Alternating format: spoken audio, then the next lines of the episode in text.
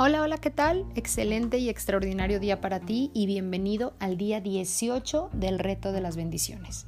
Saludos de mi corazón al tuyo. Hace algún tiempo, mientras que una de mis nietas y yo paseábamos, aproveché el momento para hablarle acerca de las bendiciones. De regreso, íbamos bendiciendo doblemente a todos los que nos encontrábamos en el camino. Yo los bendecía con amor, júbilo y paz, mientras que mi nieta los cubría en bendiciones de bienestar y prosperidad.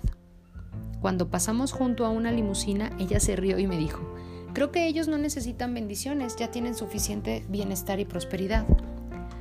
Todos necesitan nuestras bendiciones, le respondí, nadie está exento. Recordé esa conversación recientemente mientras leía un libro llamado El alma del dinero, donde la autora describe cierto incidente que ocurrió cuando logró el sueño de su vida, que era el de reunirse con la Madre Teresa en el orfanatorio de las misioneras de la caridad en la vieja Delhi. Considerando que cada momento que estuviera con la Madre Teresa era algo muy preciado, se sintió inmediatamente irritada cuando su reunión fue rudamente interrumpida por una pareja de millonarios que entraron abruptamente y sin ser anunciados. Primero los olí, después los escuché, dice ella. Era una pareja de indios de edad mediana, un hombre y una mujer, ambos altos, gordos, excesivamente perfumados y obviamente muy ricos. La mujer entró primero, haciéndose camino para entrar antes que su esposo, moviéndose agresivamente hacia la pequeña mesa donde nos reuníamos. Tenía diamantes en sus orejas y en su nariz. Sus brazos estaban cubiertos de lujosos brazaletes, muchos de ellos con piedras preciosas. Usaba mucho maquillaje y traía puesto un sari azul y blanco, con opulentos brocados de oro y plata. Tenía sobrepeso, lo que causaba que el sari se le abriera en la parte media de su cuerpo. Su esposo era aún más grande, más gordo y más extravagante que ella. Usaba un turbante con un topacio en el centro justo arriba de su frente, con un kurta, que es un blusón indio, con brocados en blanco. Tenía un anillo en cada dedo de ambas manos. En el silencio de ese pasillo aparentaba que yo les agradaba a estos monstruos que entraron para robar mi tranquilidad e intimidad. Sin saludarnos ni a la Madre Teresa ni a mí, esa ruidosa y enorme mujer puso una cámara en mi mano mientras ella y su esposo jalaban a la Madre Teresa de su silla y la recargaban entre ellos en la pared demandándole que se tomara una foto con ellos. No habíamos podido tomarnos una foto, necesitamos tomarnos una foto, se quejó la mujer gritando, y me hizo una seña para que tomara la foto con su cámara. Yo me quedé impávida.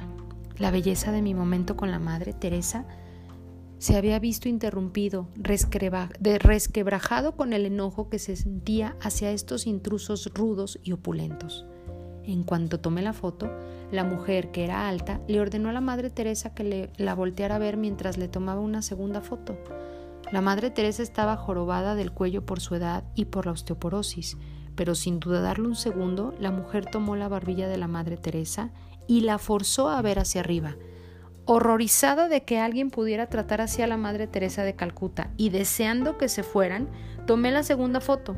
La mujer entonces me arrebató la cámara y ella y su esposo, sin siquiera decir gracias a la Madre Teresa o a mí, desaparecieron deprisa y ruidosamente por el pasillo. La Madre Teresa regresó a su silla junto a la mesa y continuó como si nada hubiera pasado, terminando con el tema de nuestra previa conversación. Comentó la autora, pero apenas la podía yo escuchar. Yo estaba tan enojada que esta pareja, más tarde esa noche, mientras revisaba la escena una y otra vez en su mente, la autora le escribió una carta a la Madre Teresa confesándole su sentimiento de enojo e ira y pidiéndole perdón por sus prejuicios y falta de compasión. Varias semanas después, la Madre Teresa respondió por carta, reprendiendo a la autora por su falta de compasión y recordándole que todo mundo necesita amor y comprensión. El círculo vicioso de la pobreza, dijo ella, ha sido claramente articulado y es ampliamente conocido. Lo que es menos obvio y casi no se reconoce es el círculo vicioso de la riqueza. No se reconoce que con frecuencia la riqueza es una trampa para el sufrimiento de los ricos. También lo son la soledad, el aislamiento, el endurecimiento del corazón, el hambre y la pobreza del corazón que vienen con la carga de la riqueza. Aunque no siempre es así, Ella me hizo ver que yo no había tenido compasión hacia los fuertes, los poderosos y ricos, cuando ellos necesitaban tanta compasión como cualquier otra persona en la tierra. Requieres abrirles tu corazón y convertirte en estudiante y maestro de ellos, les dijo en la carta. Abre tu compasión e inclúyelos. Esta es una parte importante del trabajo de tu vida. No los dejes fuera de ella, también son tu trabajo. Todo con el que nos encontramos en la vida llega por alguna razón para cumplir algún propósito, sin importar el tiempo que coincides con ellos, con cada uno, nos servirá de maestro o nosotros a él. Todo el que conocemos, sin importar las circunstancias, su rango o estatus, es valioso y necesita de nuestro amor y nuestro aprecio. Todo mundo necesita de nuestras bendiciones, no hay nadie que se escape de ello. El ejercicio del día de hoy es, piénsalo. ¿Hay alguien en tu vida que no creas que realmente necesita de una bendición? ¿Que quizás crees que no la merece?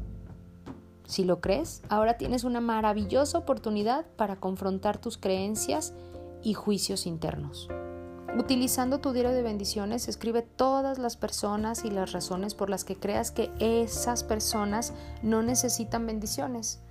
¿Crees que son más privilegiados o buenos que tú? ¿Te sientes incómoda frente a ellos? ¿Incómodo frente a ellos? ¿Son ofensivos contigo o sencillamente hasta ahora nunca habías pensado que necesitaran de bendiciones? Escribe las respuestas que te lleguen a la mente. Y luego tómate un momento para enviarles una bendición. Observa cómo te sientes y escribe tus sentimientos también. El cambiar tu forma de pensar a veces requerirá ayuda el confrontar tus sentimientos, escribirlos y soltarlos te servirá. La afirmación del día de hoy es, nadie está exento de recibir una bendición. Ojo, nadie está exento de recibir una bendición. Y la frase del día de hoy también de este libro dice, cuando sabes con seguridad absoluta que las cosas no solo pueden ser diferentes, sino que se pueden resolver por completo, te comprometes con el trabajo de una manera fundamental.